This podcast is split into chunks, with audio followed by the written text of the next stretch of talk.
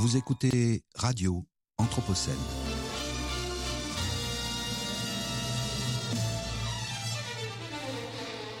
Une programmation de Radio Anthropocène avec Radio Bellevue Web et l'École urbaine de Lyon.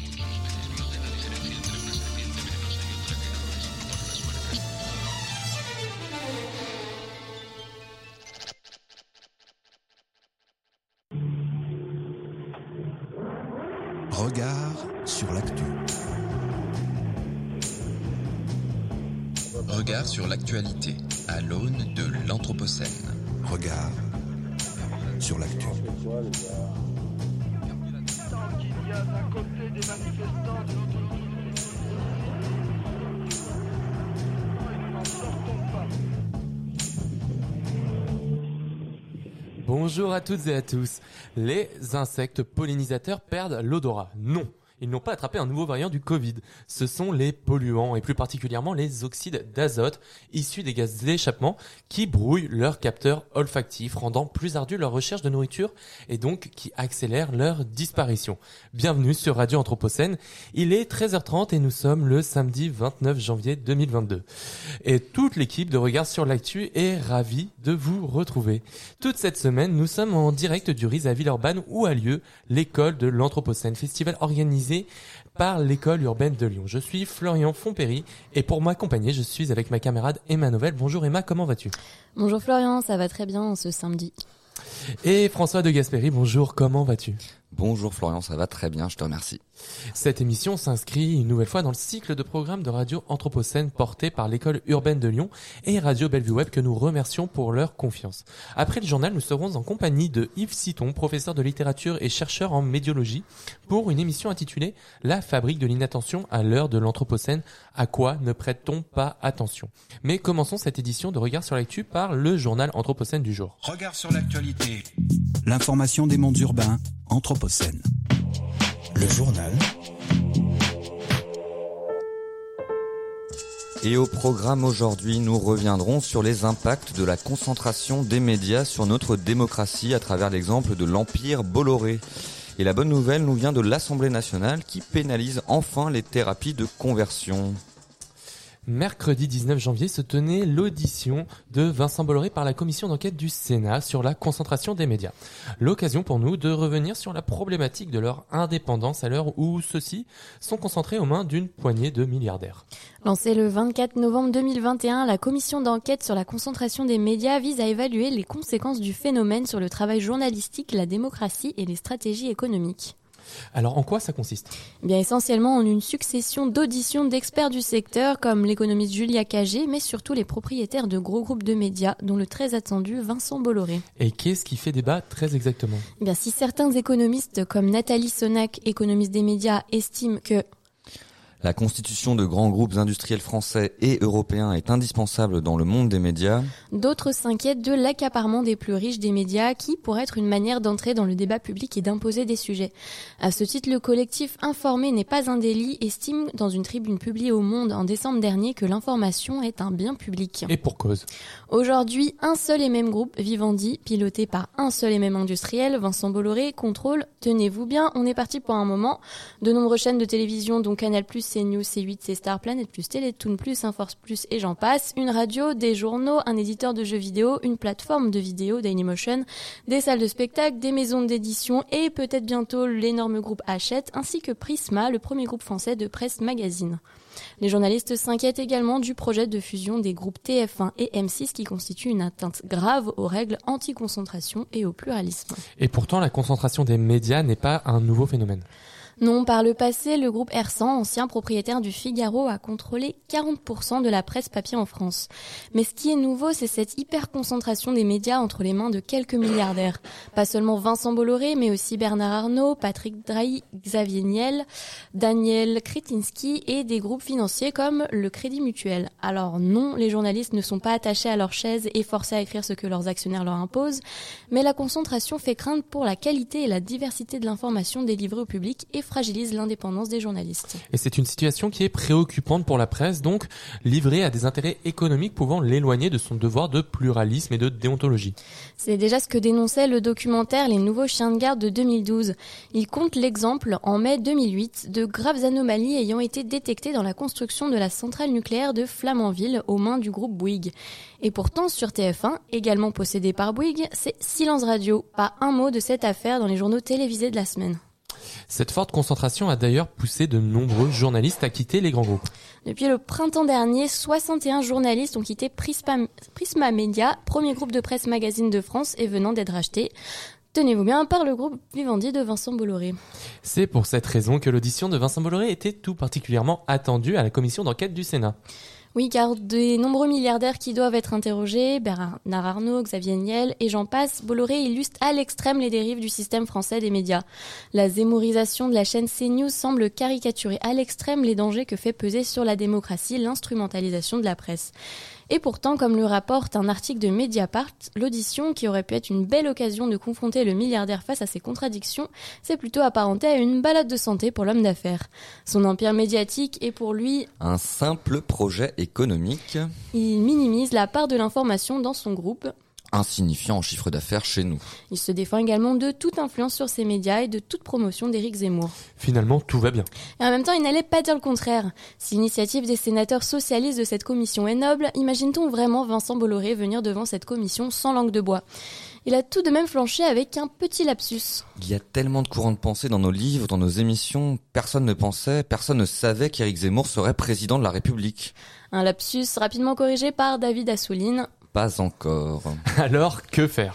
Bien, les signataires de la tribune du collectif Informer n'est pas un délit proposent plusieurs pistes de solutions, parmi lesquelles réformer la loi relative à la liberté de communication pour sanctionner tout interventionnisme abusif des propriétaires dirigeants des médias dans le but de favoriser leurs intérêts, ou encore la création d'un statut juridique pour les rédactions pour acter leur indépendance et garantir leur participation dans la gouvernance des médias, ou enfin la création d'un délit de trafic d'influence. À vos plumes. En bref, cette semaine. Faire de grands discours où l'on fixe des objectifs ambitieux est une chose. Tenir ces objectifs en est une autre. La France est très loin d'être à la hauteur des enjeux de déploiement des énergies renouvelables qu'elle s'est fixé. Le dernier rapport de l'Observatoire Observe réalisé avec l'ADEME nous apprend que malgré une augmentation générale des installations d'énergie renouvelable sur le territoire, nous nous éloignons un peu plus chaque année de la trajectoire qui doit permettre d'atteindre 33% d'énergie verte en 2030 et 100% en 2050. Et il n'y a pas que dans les énergies renouvelables que le gouvernement manie à merveille les effets d'annonce. Rappelez-vous, il y a près d'un an, Emmanuel Macron a annoncé la fin du projet d'agrandissement de l'aéroport Roissy-Charles de Gaulle, qui consistait à construire un quatrième terminal. Aujourd'hui, le ton semble avoir un peu changé. Après cette annonce, le gouvernement a effectivement demandé au groupe ADP de proposer un nouveau projet. Le nouveau plan pour l'aéroport prévoit une augmentation de 180 000 vols par an, soit exactement autant qu'avec le terminal 4, mais sans terminal 4. Et forcément, les riverains qui s'étaient opposés au premier projet, craignant une augmentation du dérangement sonore, se voit une nouvelle fois oublié, voire méprisé au même titre que la lutte environnementale. Le 1er décembre dernier entrait en vigueur l'encadrement des loyers dans plusieurs villes franciliennes. Et le moins qu'on puisse dire, c'est qu'il est loin d'être respecté. Une enquête des décodeurs du monde montre que 37% des loyers à Paris et 43% en Seine-Saint-Denis sont supérieurs au barème fixé. Les biens les plus touchés sont les studios, ce sont donc les plus précaires qui se retrouvent majoritairement exposés à ces loyers abusifs. Les agents sont aussi visés, 20% d'entre elles continuent de pratiquer des honoraires excessifs. Et pour davantage de précisions sur l'encadrement des loyers, je vous invite à réécouter en podcast sur la plateforme Son Déclat notre émission du 27 octobre 2021 en compagnie de l'économiste Jean-Baptiste Eméhoud. C'est fait. Les thérapies de conversion, vous savez, ces pratiques barbares d'un autre temps qui consistent à quasiment torturer une personne pour modifier son orientation sexuelle sont dorénavant des délits. Par un ultime vote des députés ce mardi 25 janvier 2022, le Parlement a adopté définitivement la proposition de loi LREM interdisant ces pratiques.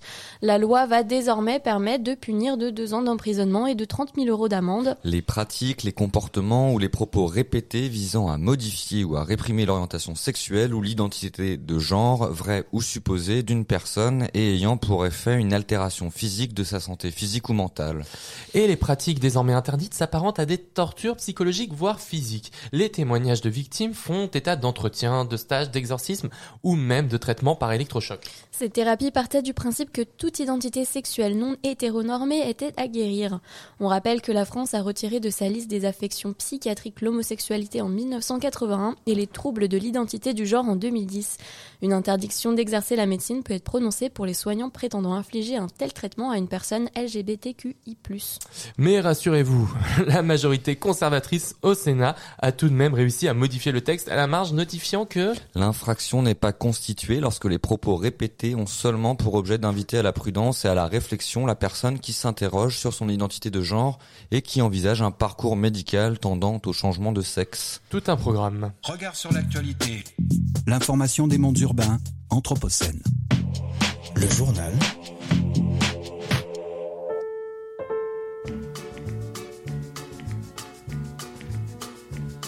It's knowing that your door is always open and your path is free to walk.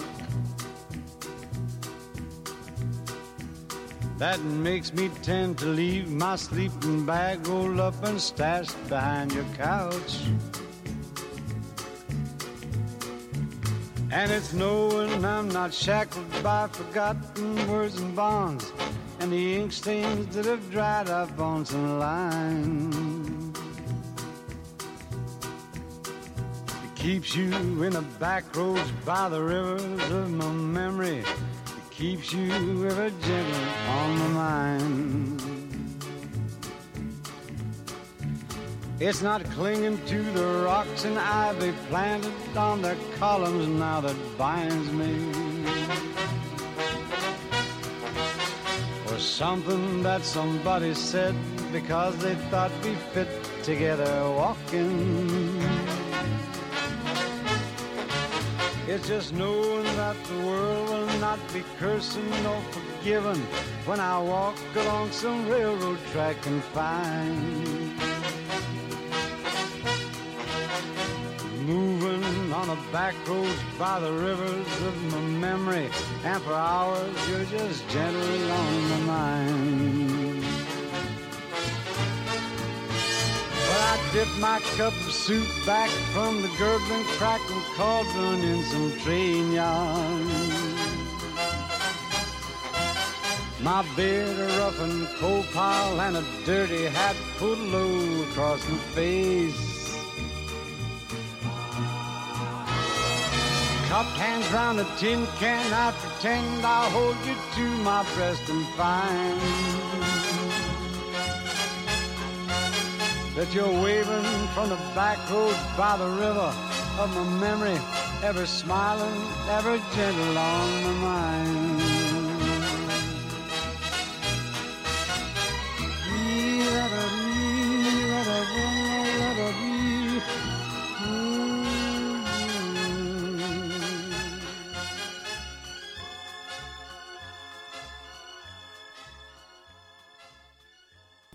L'actu.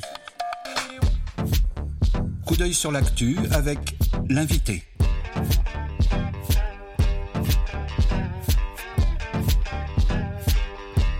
Coup d'œil sur l'actu Avec l'invité. l'invité des regards.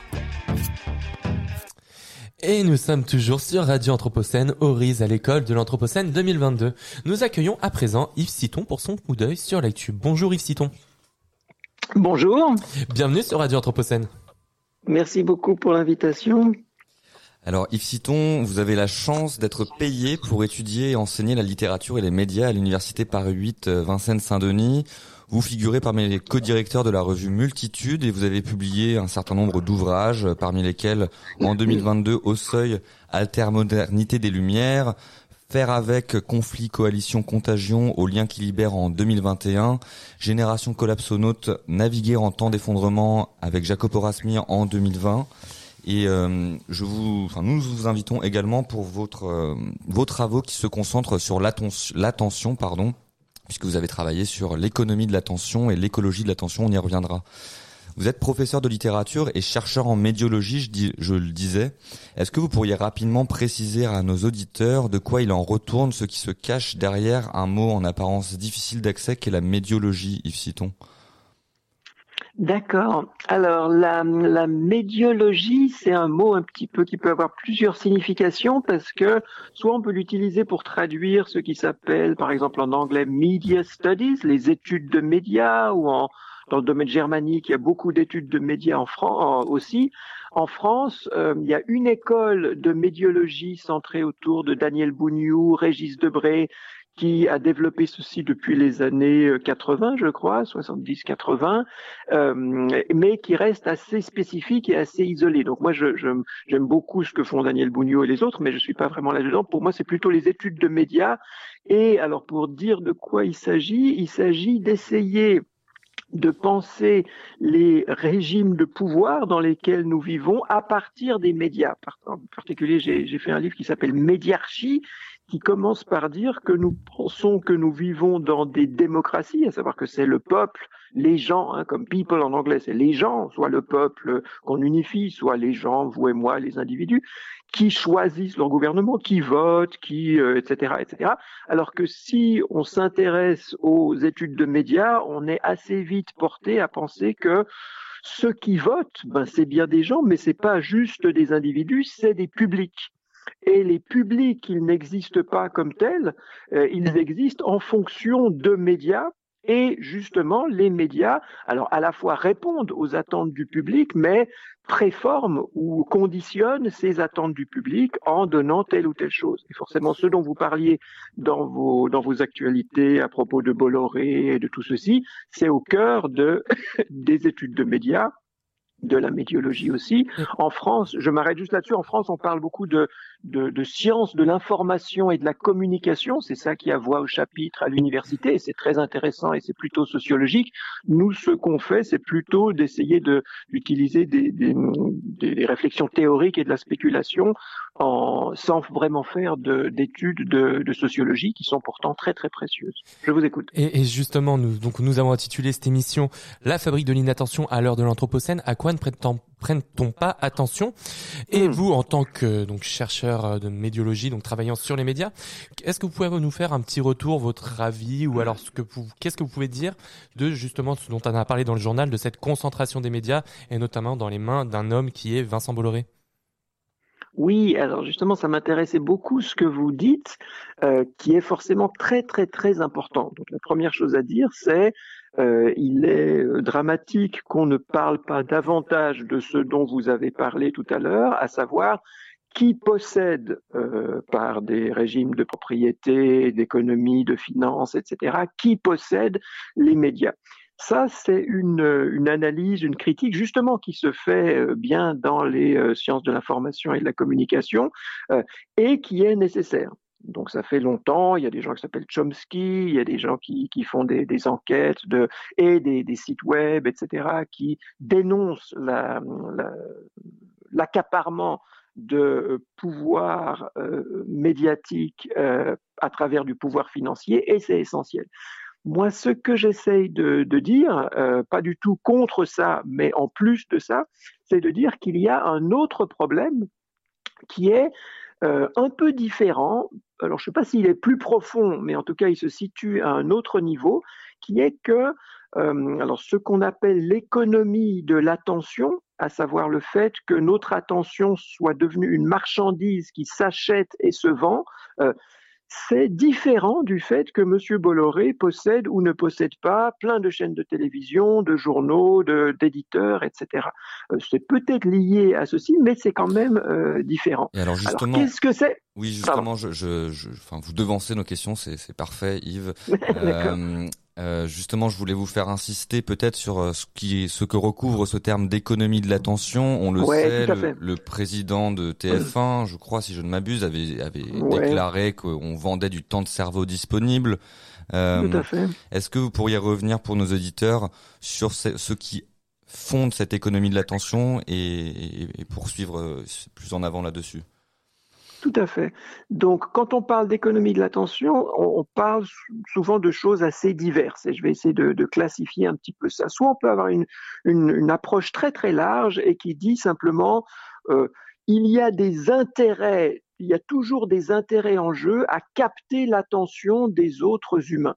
Et si on se dit ceci, donc l'économie au sens le plus, euh, général, disons, on a des intérêts et on gagne ou on perd en faisant ceci ou en faisant cela, on peut étendre l'économie de l'attention jusqu'à la rhétorique, jusqu'à Aristote, jusqu'à Quintilien il y a 2000 ans.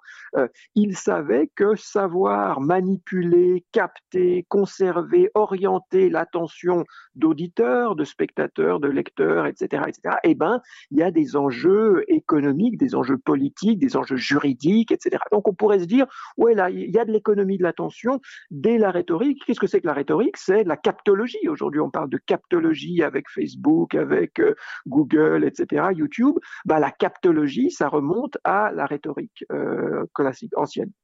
Moi, j'ai envie de dire, c'est beaucoup plus intéressant de parler d'économie de l'attention à partir de 1830. Pourquoi 1830 Parce qu'il se passe quelque chose avec le, développement des nouveaux médias de l'époque. Les nouveaux médias de l'époque, c'est les périodiques, en particulier les quotidiens. Ça commence à peu près 50 ans avant, euh, et là, les quotidiens commencent à avoir un, véritable pouvoir sur la société. Et qu'est-ce qui se passe? En même temps, à Paris, à New York et peut-être un peu ailleurs, des euh, chefs de presse, euh, enfin des possesseurs, Bolloré de l'époque, se rendent compte qu'ils peuvent vendre leur quotidien à moitié prix du prix de production, si ça coûte un dollar de produire le papier, etc., ils le vendent à 50 centimes. Et comment ils font avec les autres 50 centimes? Ils font payer des gens qui vont mettre des annonces, de la publicité, de la réclame dedans. Et qu'est-ce que ça veut dire, ce régime-là? Ça veut dire que les 50 centimes, ils viennent de la vente de l'attention des lecteurs à des annonceurs. Donc ça, c'est pas nouveau, ça date au moins de 1830, et, ça veut dire que l'attention devient une marchandise. L'attention humaine, ça s'achète, ça se vend et ça devient une marchandise. Donc moi j'ai envie de dire que c'est vraiment à partir de là où on peut parler d'une économie de l'attention.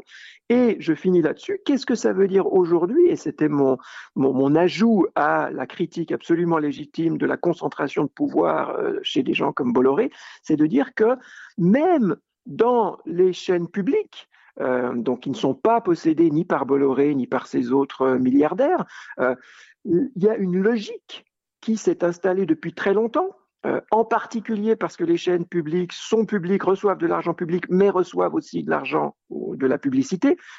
Il y a une logique qui fait que un média peut survivre s'il arrive à capter assez d'attention pour la vendre ensuite à des annonceurs. Et donc, à partir du moment où vous avez de la publicité, même si c'est possédé non pas par Bolloré, mais par euh, qui, qui, vous voulez, euh, il y aura une pression à mettre en haut de l'agenda médiatique ce qui va attirer de l'attention. Donc forcément des scandales, des crimes, des choses un petit peu spectaculaires, plutôt que des choses de long terme comme des problèmes climatiques, des choses qui vont arriver dans, dans 30 ans, des choses qui sont un petit peu compliquées, parce que s'il faut faire une demi-heure d'explication, ben ça va forcément lasser une partie de, de l'audience.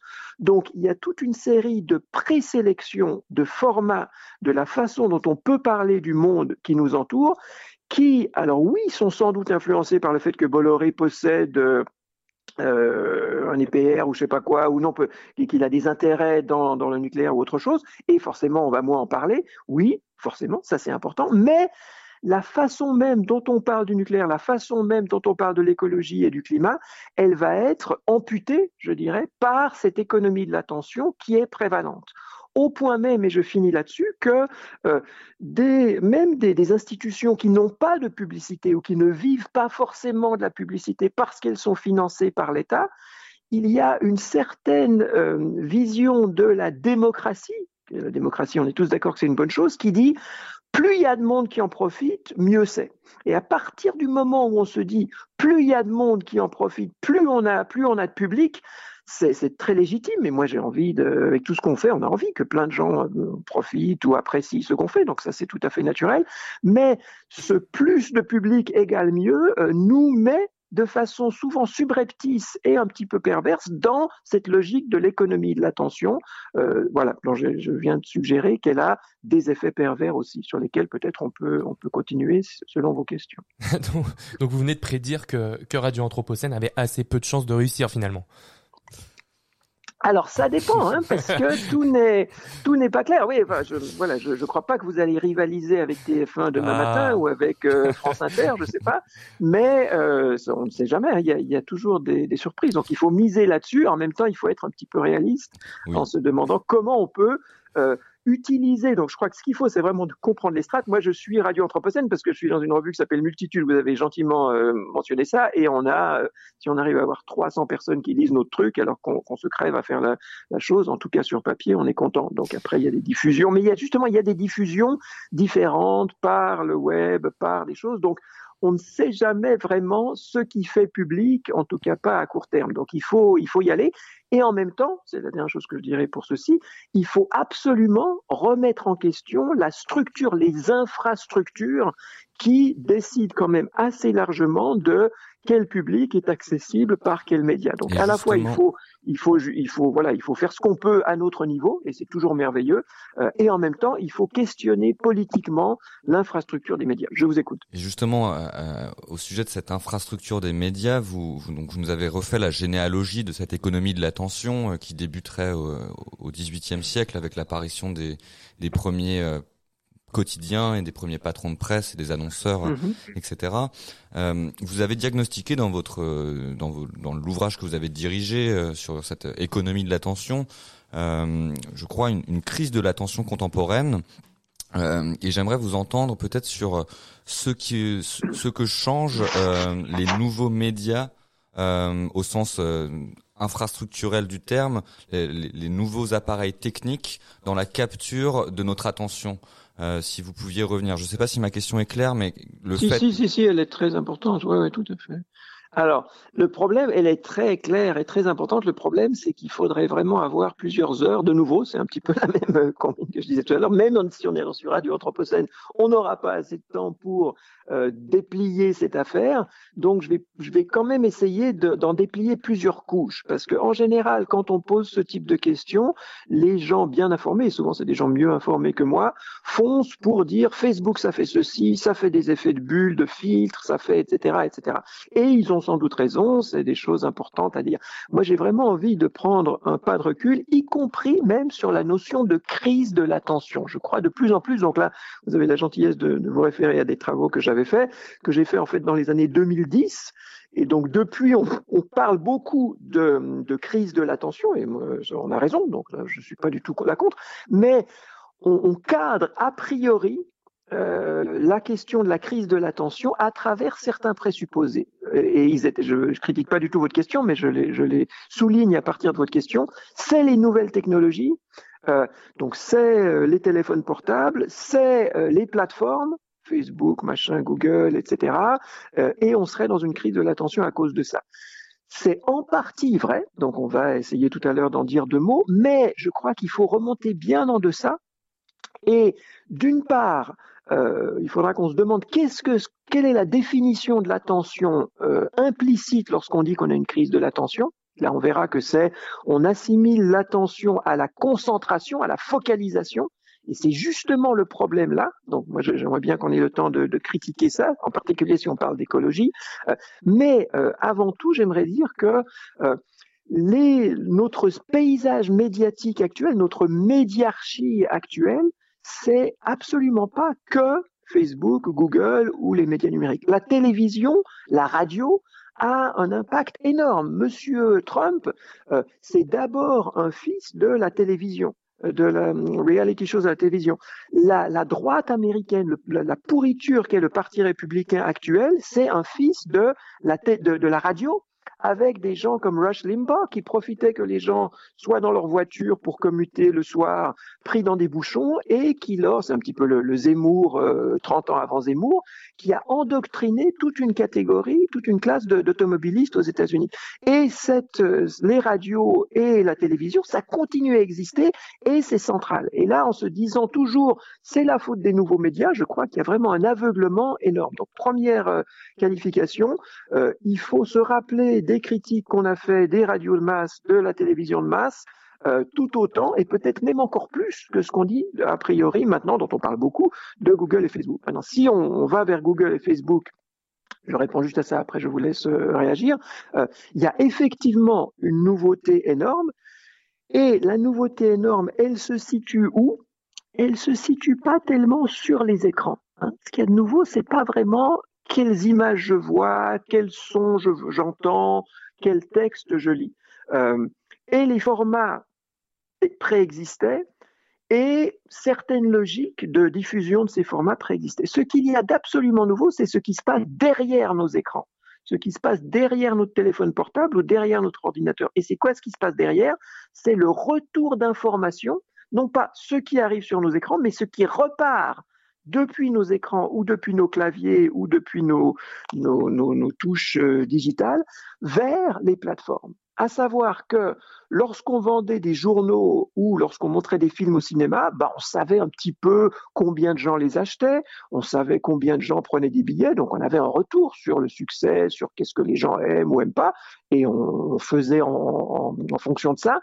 Aujourd'hui, par les médias numériques et par le fait que ces médias numériques soient mis en réseau et que ces réseaux, ce soient des plateformes concentrationnaires, euh, euh, les gens qui nous envoient des euh, informations, Google, Facebook, etc., etc., YouTube, ils ont un accès direct à nos réactions attentionnelles à savoir, chaque fois que je, clique pour changer de site, chaque fois que je tourne une page euh, lorsque je lis un livre en ligne, on peut, si on veut, si on met les, bons dispositifs en place, on peut savoir combien de temps j'ai passé sur quelle page. On peut, euh, on peut, on peut avoir toute une série de retours. Quels mots clés je vais faire après avoir regardé ceci.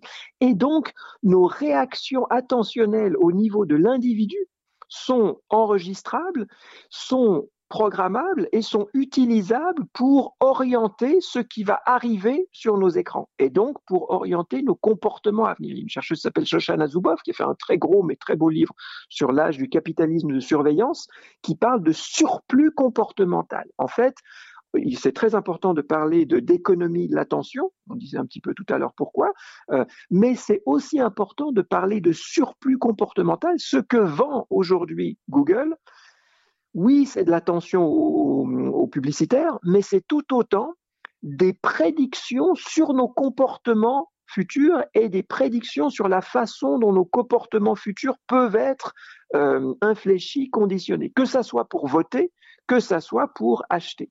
Et donc parler de surplus comportemental, à mon avis, c'est tout aussi utile. Et là, vous avez raison, je m'arrête, c'est euh, complètement lié au fait que lorsqu'on est sur un écran numérique, euh, en plateforme, en réseau et en plateforme, euh, toutes nos réactions attentionnelles sont enregistrables et utilisables pour conditionner ce qui va nous conditionner, à savoir ce qui va arriver dans la seconde suivante. Je vous écoute. Alors Yves Citon, j'ai une petite question pour revenir un peu un peu naïve sur la question. Vous avez parlé de crise de l'attention comme une crise un peu de la concentration. Mais ce que j'ai du mal à, comprendre, c'est que finalement, peu importe sur quoi on se concentre, on est toujours autant concentré, que ce soit sur une radio conservatrice qui raconte un peu tout et n'importe quoi, qui endoctrine ses auditeurs, ou sur des médias de masse, ou sur des réseaux sociaux. Les gens restent accrochés à leur téléphone, donc ils sont toujours concentrés. Est-ce que je me trompe? Tout à fait, tout à fait. Donc merci de me donner la, possibilité de développer un petit peu ceci. Euh, alors, de nouveau, il faut toujours raisonner à travers plusieurs paliers, plusieurs strates, parce que ces choses-là sont complexes et on ne peut pas les, régler à un seul niveau. Donc, d'une part, euh, dans le livre que j'ai fait qui s'appelait Écologie pour une écologie de l'attention, j'essayais de lier deux choses, à savoir le fait que un médium dans lequel on est regardé TF1 ou euh, consulter sa page Facebook, c'est une sorte d'environnement attentionnel c'est un environnement, c'est un, milieu attentionnel, et donc il y a une écologie de l'attention. Si on vous bombarde de films à horreur, de poursuites en voiture, de gens qui se tirent dessus, c'est un certain milieu attentionnel. Si vous regardez un film de Godard ou de Strobé-Huillet ou je sais pas quoi, où ça se passe beaucoup plus lentement, où les gens parlent beaucoup, etc., etc., ça va être une écologie de l'attention différente. Donc ça, c'est une première façon de penser l'écologie de l'attention. Mais il y a une autre façon qui est de penser notre attention attention aux problèmes écologiques. Et là, euh, alors ces, questions de, crise de l'attention, on s'aperçoit que pendant, euh, je ne sais pas, on va dire un siècle et demi, on a extrait une quantité énorme de pétrole, d'énergie fossile qu'on a envoyé dans l'atmosphère et on a très très peu fait attention. C'est pas vrai qu'on n'a pas fait attention, il y a des gens qui nous avertissaient, mais au niveau de nos populations, on n'a pas du tout fait assez attention à l'écologie. Donc il y a une crise, effectivement, on vit une crise de l'attention et ça c'est indéniable parce que on n'a pas fait attention à ce que nous faisions à nos milieux vitaux. Donc, on s'est concentré sur autre chose que ce qui importait vraiment. Et on continue à le faire. Monsieur Macron, euh, qui nous dit qu'il va euh, faire plein de choses, en fait, il est, il fait beaucoup plus attention aux chiffres de PIB, à attirer des capitaux, à faire des choses. Et il n'est pas idiot, il a des, bonnes raisons de faire ça, mais c'est des raisons qui sont pas du tout aussi bonnes que de euh, faire plus attention aux problèmes climatiques, à tous les, les, problèmes dont vous parlez, je pense, dans Radio Anthropocène qui sont, à mon avis, plus pertinents, plus importants, et on n'y fait pas assez attention. Donc là, on peut se dire, à un premier niveau, la, crise écologique, c'est une crise attentionnelle parce qu'on s'est concentré sur des choses qui étaient moins importantes que d'autres et on a négligé ces autres choses. Maintenant, ce qui me semble vraiment important pour euh, nous, si on s'identifie à l'écologie, de mettre en question dans le, le cadrage même d'une crise écologique, c'est que l'attention, c'est pas seulement la concentration. C'est pas seulement la focalisation. Et là, un des problèmes qu'on a, c'est que on imagine ce que c'est que l'attention à travers un modèle visuel. Souvent. Encore une fois, aux gens, vous faites des enquêtes. Encore une fois, Pardon. vous devancez mes questions, Yves Citon. Ah, bah, je suis désolé. non, alors, je alors, posez-moi la question. Bah alors, je vous pose la question. Je vous pose la question sur le modèle visuel. J'allais vous dire que la métaphore de la vue est largement déployée dans les ouvrages qui se concentrent sur l'attention. On parle de focalisation, de cécité ouais. attentionnelle, de point aveugle. Vous avez diagnostiqué également le changement de régime médiologique où on serait en train de vivre le passage d'un régime de l'attention livresque et de la concentration à celui d'une ère de l'image et de l'hyperlien. Vous nous parliez de la distraction. Euh, que, enfin, on diagnostique aussi à travers cette crise de l'attention l'idée d'une attention qui serait distraite. Vous avez parlé d'un surplus comportemental euh, et, et, le fait que nos réactions attentionnelles sont aujourd'hui enregistrables, calculables, prédictibles. Et moi, je voulais vous entendre sur justement cette écologie de l'attention que vous écrivez avec euh, un H également, pas simplement écologie euh, au sens écologique traditionnel, mais également -hmm. au sens d'écho. Qu'est-ce que vous, vous -hmm. voyez comme intérêt à filer une métaphore auditive et musicale et de parler d'une en fait, qu'est-ce qui est aujourd'hui, euh, qu'est-ce qui nous empêche de nous rendre attentifs au sens d'être à l'écoute et de produire une écoute attentionnelle, une écoute attentive quand et comment est-ce possible de le faire quand on a un bruit une saturation, un rythme de l'information et de, et de l'attention qui est euh, celui des chaînes d'information en continu, l'urgence des notifications push sur nos téléphones et, une forme de distraction permanente de nos attentions. Comment, comment lutter contre cela? Ça, c'est une belle question de nouveau, mais là, il va me falloir des heures pour essayer de la déplier. Alors, attendez, je vais pas réussir, mais je vais peut-être commencer par, euh, de nouveau, euh, faire un certain nombre de, une réponse par couche. Donc, première couche, on revient sur ce qu'on a dit tout à l'heure. Si vous me demandez qu'est-ce qu'on peut faire, qu'est-ce qu'il faut faire, euh, il faut distinguer ce qu'on peut faire au niveau individuel, et là, c'est, ben, mais je pense que la plupart de vos auditeurs le font, c'est de se dire, bah tiens, qu'est-ce que je lis, qu'est-ce que j'écoute, est-ce que je prends simplement le premier truc qui me vient sous les yeux, c'est le matin quand je prends mon métro et que j'ai un journal gratuit que je vais lire, ou est-ce que je vais un petit peu chercher d'autres choses que ce qui me vient directement et naturellement euh, sur mon attention parce que ce qui me vient naturellement ou spontanément euh, vers mon attention en général c'est parce que c'est payé pour le faire. Et donc là il y a déjà un biais énorme donc on, revient au point précédent il faut restructurer la façon dont la marchandisation de l'attention actuellement euh, biaise euh, mais structurellement ce à quoi on fait attention ce donc premier point et ça c'est collectif c'est pas seulement individuel. Je peux dire, ben moi je m'abonne à tel, je m'abonne à multitude. Voilà, il faut que tous vos auditeurs s'abonnent à multitude parce qu'on a besoin d'abonnés et ça changera de ce que vous avez le, matin dans 20 minutes. Euh, mais euh, c'est pas seulement à ce niveau-là individuel que ça va suffire. Il faut de la politique, il faut des restructurations économiques, etc. Ça on avait déjà vu. Maintenant. Euh, Qu'est-ce que ma question peut-être plus plus fondamentale, c'est et là, ça, ça, revient sur le modèle éco CHO, à savoir qu'est-ce qui se passe si on pense l'attention à partir de l'audition plutôt qu'à partir de la vision.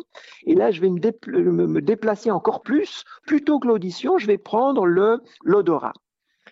Parce qu'une différence fondamentale entre l'odorat et la vision, c'est que justement, si on raisonne à partir de la vision, eh ben, qu'est-ce que c'est qu'être attentif? Et là, il y a toutes les études de neurosciences qui sont géniales. Hein, c'est super. Moi, il faut vraiment lire ce que disent les neuroscientifiques sur l'attention. Il y a un type génial, s'appelle Jean-Philippe Lachaud, qui travaille d'ailleurs entre Lyon et, et, Grenoble et qui est merveilleux, euh, qui fait, qui a fait au moins deux livres énormes sur le cerveau attentif, et, etc., que je conseille vraiment à tout le monde.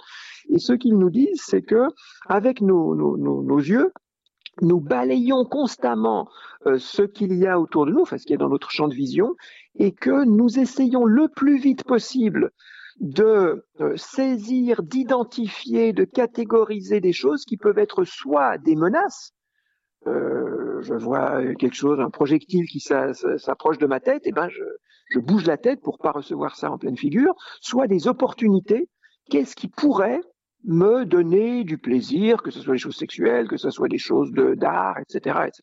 Donc, qu'est-ce que c'est que l'attention standard? C'est une attention qui regarde l'environnement très vite, qui essaye d'isoler quelque chose dont on puisse profiter, ou alors quelque chose qui pourrait nous menacer. Ça, moi, j'ai envie de dire, cette définition-là de l'attention, elle est extractiviste. Alors, j'ai pas besoin de dire à vos auditeurs que l'extractivisme, c'est pas un nom très très sympathique pour pour nous. À savoir, qu'est-ce que c'est que l'extractivisme C'est regarder la nature, le isoler des ressources. Hein, on, on se fout de ce qu'il y a autour de nous. On ne cherche que des ressources et les ressources, on va les exploiter, les extraire, par exemple les fossiles, les énergies fossiles, et on va les extraire sans trop s'occuper de leur renouvellement, de leur taux de renouvelabilité, et sans s'occuper non plus des effets secondaires de cette exploitation. Typiquement, on, prend le pétrole qui a mis des milliers d'années pour se faire, et on se fout de, son taux de renouvellement, et on le brûle, et on se fout du fait que euh, ça réchauffe l'atmosphère, etc. Ça, c'est l'extractivisme. L'attention standard, telle que nous les décrivent les neuroscientifiques, et ils ont de bonnes raisons de le faire, c'est une attention extractiviste. On regarde l'environnement, on extrait des ressources, ça s'appelle des affordances, ça s'appelle des, choses qu'on peut faire avec ce qui nous entoure, mais c'est comme ça qu'on fonctionne. Et donc on isole. Qu'est-ce que ça veut dire? On, on a un background, on a un fond, et dans ce fond, on isole ces ressources, on identifie, on catégorise, on fait un focus, hein, on, se focalise sur des figures qui peuvent nous être utiles, des figures de quelque chose qui soit nous menacent, soit... Donc ça, c'est l'attention euh, humaine telle qu'on la pense habituellement. Maintenant, à travers la vision. Maintenant, pensez à ce qui se passe lorsque vous reniflez quelque chose. D'abord, on sent que ça pue ou que ça sent bon, ça dépend. Euh, et après, forcément, on essaye de, de regarder peut-être d'où ça vient, parce que c'est pas pas évident. Mais il y a d'abord cette impression qu'il y a quelque chose dans le milieu. C'est le milieu qui pue. Et il y a une source qui va puer dans ce milieu. Mais c'est le milieu qui pue. Qu'est-ce qu'on a là? On a une image d'attention qu'avec euh, Jacopo Razmi, on a fait ce, ce livre s'appelle euh, attention, euh, Génération collapsonaute. On propose d'appeler ça une attention, non pas une attention extractiviste standard, qui est celle qu'on a et qu'on va jamais dépasser. Enfin, c'est absolument nécessaire de d'entendre les avertissements quand quelqu'un klaxonne. Si on voilà, il faut il faut avoir conscience du danger. Donc, il faut aussi vite que possible réagir. L'extractivisme attentionnel, c'est nécessaire. Mais il faut le compenser. Il faut lui surajouter une attention que nous appelons collapsonaute. Et cette attention collapsonaute, justement, elle essaye de se sensibiliser au fond comme fond pas seulement aux figures qu'on en extrait, mais au fond comme fond. Donc, aux environnements comme environnement. Donc, au milieu comme milieu. Et peut-être l'image la plus claire qu'on a de ça, c'est justement ça pue. Et vous connaissez sans doute les travaux de cet historien génial qui s'appelle Jean-Baptiste Fressoz. Jean-Baptiste Fressoz, dans euh, L'Apocalypse joyeuse, qui est un livre qui doit dater maintenant de 10 ans, a très très bien analysé historiquement comment, entre le fin du 18e et 19e siècle, quand on a établi les grosses industries, les gens sentaient que ça puait. les gens voyaient que les poissons mouraient dans les rivières. Ils n'étaient pas, pas plus con que ça. Ils avaient une sorte de, conscience écologiste qui est simplement une attention au milieu dans lequel on vit. On a une attention à l'environnement et que Jean-Baptiste Fressos développe très très bien comment on a mis en place des, des désinhibitions. Hein. On avait des inhibitions. Bah, si les poissons meurent, c'est quand même pas bien cette histoire d'usine. Ou si ça pue, c'est quand même dégueulasse. On veut pas ça. Euh, et on a mis en place des désinhibitions pour dire oui, ça pue un peu, mais alors vous allez être riche. Ou alors les poissons meurent, mais euh, on va cultiver le, on va avoir plein de porcs partout. Et puis c'est les, les Et donc euh, voilà, je, je m'arrête ici. Mais donc développer une attention collapsonaute dans l'effondrement dans lequel on est en train de vivre, c'est justement essayer de remettre en question l'équation entre être attentif et focaliser, concentrer sur son attention sur ceci ou cela.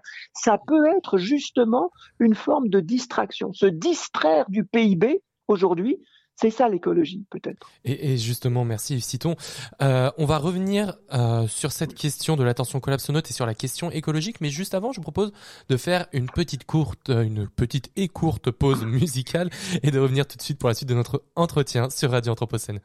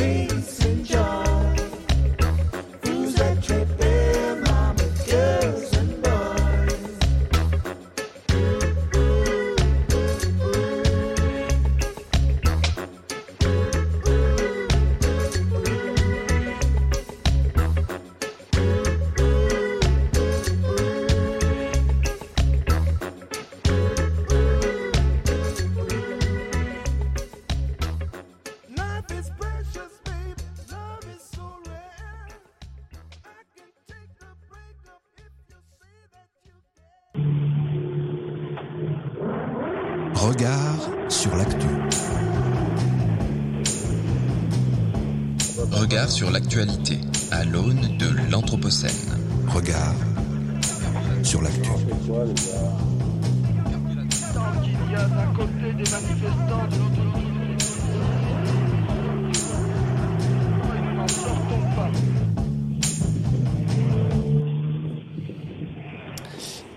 Vous êtes bien de retour sur Radio Anthropocène. Nous sommes le samedi 29 janvier pour le festival à l'école de l'Anthropocène 2022 et nous sommes en compagnie d'Yves Citon pour son regard sur l'actu.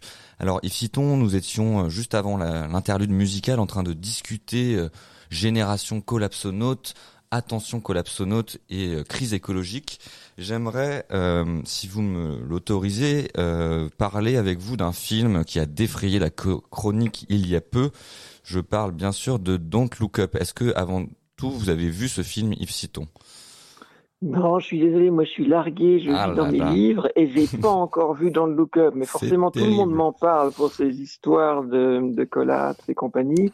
Et mais non, mais je vais pas pouvoir vous dire des choses très très euh, Je- intéressantes parce que je l'ai pas vu. Bon. Mais on peut parler de collapso peut- on- indépendamment du On film peut ou parler de de ce que collapso. les gens disent. Ouais, Oui, ouais, tout à fait. Euh, si vous voulez, je vais, je vais vous faire un, un petit euh, résumé de, de, Voilà, de très ce bien. qui me semble pertinent dans ce, euh, dans ce, dans ce film. Euh, le, aujourd'hui, donc, on- nous vivons l'anthropocène et on, on- on appelle de plus en plus à la prise de conscience, à la responsabilité collective pour engager une lutte euh, contre, un, contre un changement qui menacerait la viabilité de la survie de l'espèce humaine. Euh, mais ces discours, ils restent assez inaudibles dans un bruit et une société du spectacle permanent où le rire doit primer sur les plateaux de TV, où, où le buzz fait vendre et où ce que Étienne Klein appellerait euh, l'ultra-crépitarianisme règne. Donc, dans le même temps, on peut voir qu'un film comme Don't Look Up euh, arrive en, tête des charts euh, et des, des, euh, du catalogue de, Netflix. Euh, et on peut voir que l'industrie euh, hollywoodienne cherche à nous avertir, peut-être paradoxalement, du fait que la crise écologique est bien là. J'aimerais vous demander, à l'aune de votre de votre profession de, de professeur de littérature, et vous interroger sur la part des imaginaires et des récits.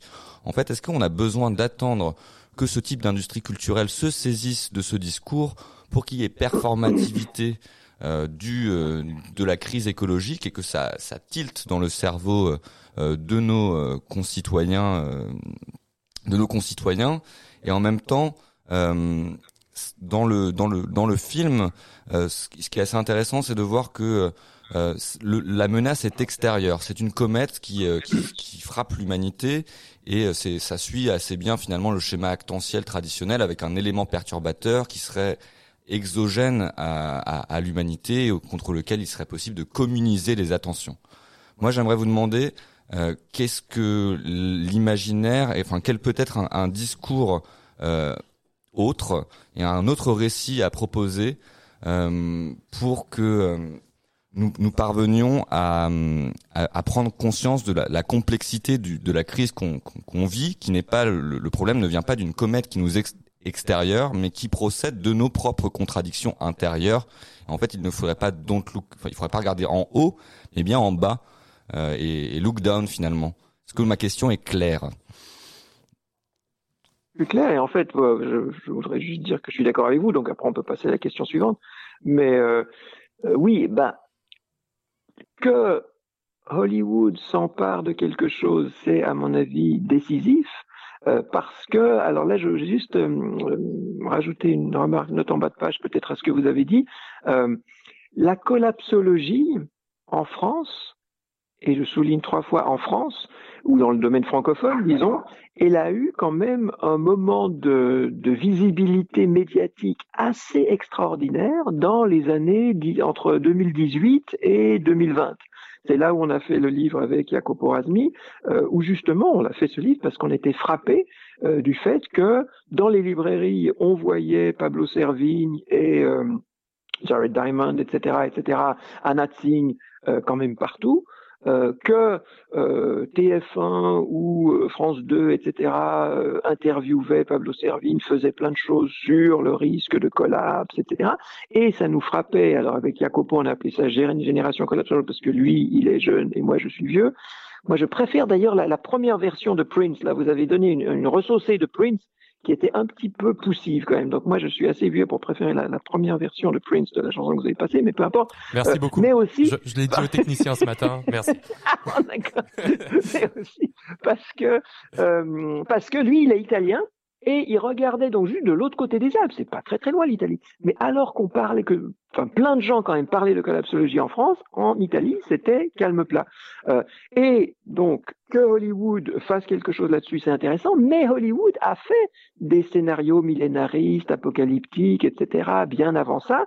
Et alors la, la première partie de votre question, euh, oui, c'est indispensable. Moi, je crois alors c'est peut-être idiot, mais je crois que les scénaristes de Hollywood ont un pouvoir de transformation politique bien plus important que M. Macron. Hein. Les, fictions, les, les, images, les schémas narratifs qu'ils déploient et qui sont ensuite euh, vus et vécus, hein, parce qu'une narration, on se plonge dedans, on la vit, on en a l'expérience. Donc, de faire vivre à des millions et des centaines de millions de gens certains schémas narratifs, à mon avis, ça change le, le, le, les conceptions des crises climatiques ou des crises environnementales beaucoup plus que euh, ce que le président fait ou ne fait pas ici en France. En tout cas, différemment et peut-être plus profondément. Il ne s'agit pas de dire que l'un compense l'autre, mais en tout cas, il faut au moins porter aussi attention à ça. Maintenant, comme vous l'avez très bien dit aussi, euh, tout dépend de quel type de schéma narratif on construit pour construire ces imaginaires. On a en France quelqu'un qui s'appelle Alain Damasio qui réfléchit beaucoup justement à la construction des imaginaires, aux luttes euh, des imaginaires et à comment on construit des récits qui immergent le lecteur ou le jeu vidéo, si on fait des jeux vidéo, dans une certaine position face à justement des, ce qu'on peut appeler des schémas actentiels euh, qui produisent certains effets. Et là, alors de nouveau, j'ai pas vu euh, dans le look-up, mais ce que vous m'en dites et ce que m'ont dit d'autres personnes aussi, le problème principal, c'est qu'on a toute l'angoisse que la collapsologie génère, euh, sans du tout euh, indiquer les causes, les causes internes, et justement pas un truc complètement extérieur qui nous tombe dessus, mais les causes internes qui fait que nous produisons la comète qui nous retombe sur la figure. Et donc là, c'est à la fois euh, bien qu'on parle de, de, de problèmes euh, climatiques, mais on n'en parle pas parce qu'on n'a que ce qu'il y a justement, et là peut-être que ça, ça, retombe sur ce qu'on disait tout à l'heure sur l'économie de l'attention, on n'a que l'affect euh, qui, euh, qui euh, stupéfie, qui, euh, qui surexcite, qui, voilà, qui, auquel on ne peut pas ne pas être pris, euh, et on n'a pas l'analyse des causes qui peut, euh, qui devrait euh, aller avec. Donc là, de nouveau, j'ai pas vu le film, donc peut-être que c'est beaucoup plus subtil que ça, mais non, non, mais vous êtes dans le juste. vous êtes dans le juste. Bah, vous, vous me l'avez soufflé, c'est pour ça. ouais, la dernière question, Yves Citon, parce que hélas le temps passe trop vite. Eh ouais, ouais, vous dans, dans dans votre ouvrage l'écologie de l'attention, vous appelez, je le disais, une écologie avec un H cette fois-ci, et mmh à une attention polyphonique qui serait euh, celle d'une écoute des voix en contrepoint, euh, le fait de mm. d'avoir un art de la dissonance conviviale. Moi, j'y vois mm. une, un parallèle avec une forme d'improvisation musicale peut-être où l'harmonie existerait dans la disharmonie. On se rappelle du choc esthétique qui a pu produire euh, le stack du printemps à sa sortie. Absolument. J'aimerais du coup peut-être un, un, mot conclusif à, cette, à, à, cet égard. Il nous reste très peu de temps. Euh, mais est-ce que, est-ce que ça vous ça vous inspire euh, un, un, dernier mot? Alors ça m'inspire tout à fait que c'est vraiment pour moi dans les cultures africaines et afro-américaines qu'on va trouver de quoi. Alors de façon, faut pas que ce soit extractiviste, mais où on va, on doit vraiment apprendre des façons d'improviser. Et là, vous parlez du sacre du printemps qui est pas vraiment improvisé, mais il y a toute la musique euh, afro-américaine, alors qu'on appelle jazz, que Alexandre Pierrepont appelle chant jazzistique, euh, qui est donc beaucoup plus large et qui fait que justement des gens ensemble apprennent à s'écouter, à jouer ensemble, à improviser ensemble face à des choses euh, imprévisibles et inconnues. Euh, et que là, je crois qu'on a vraiment, nous les Blancs occidentaux qui avons conquis le monde avec nos, nos schémas de, de programmation et d'une certaine rationalité, on a tout à apprendre d'autres cultures et en particulier de la culture euh, africaine-américaine, de ce qu'elle fait avec le jazz, parce que là, c'est vraiment des, des résonances attentionnelles qui sont vitales aujourd'hui. Eh bien, merci beaucoup Yves Citon. Je rappelle que vous êtes professeur de littérature à l'université Paris 8 Vincennes-Saint-Denis et que vous travaillez sur les médias et l'attention. Nous arrivons malheureusement à la fin de cet entretien. Merci beaucoup de nous avoir accompagnés pendant cette heure. À bientôt sur Radio Anthropocène.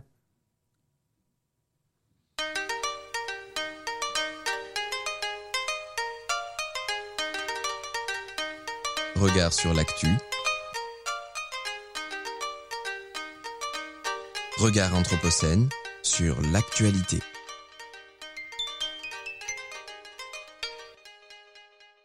Et notre émission arrive à son terme. Merci à toutes et à tous de nous avoir suivis et restez sur Radio Anthropocène. Vous retrouverez à 15h à bras le corps sur Penser la solidarité en Méditerranée. À 17h, ce sera le quart d'heure de l'art avec Maria Arnal sur les musiques engagées.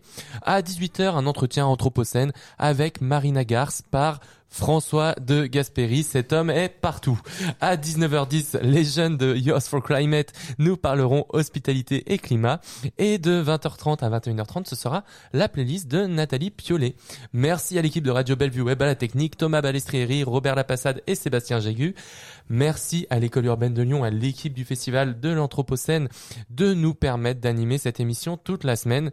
Merci à toutes et à tous de nous avoir accompagnés. Merci Emma. Merci Florian. Merci François. Merci beaucoup Florian. Nous sommes en direct 24 heures sur 24 toute la semaine sur la plateforme Son d'éclat et vous pourrez retrouver toutes les émissions de Radio Anthropocène en podcast dès la semaine suivante sur la même plateforme. Le festival à l'école de l'Anthropocène 2022 se tient tous les jours au RISE à Villeurbanne. N'hésitez pas à vous y rendre, vous pouvez trouver le programme sur le site de l'école urbaine de Lyon. Nous on vous retrouve demain à 13h30 avec Marie Pochon, secrétaire générale de l'association Notre Affaire à tous et militante écologiste avec qui nous discuterons de l'implication de la société civile pour faire évoluer la justice climatique. Bonne journée à tous sur Radio Anthropocène et à demain.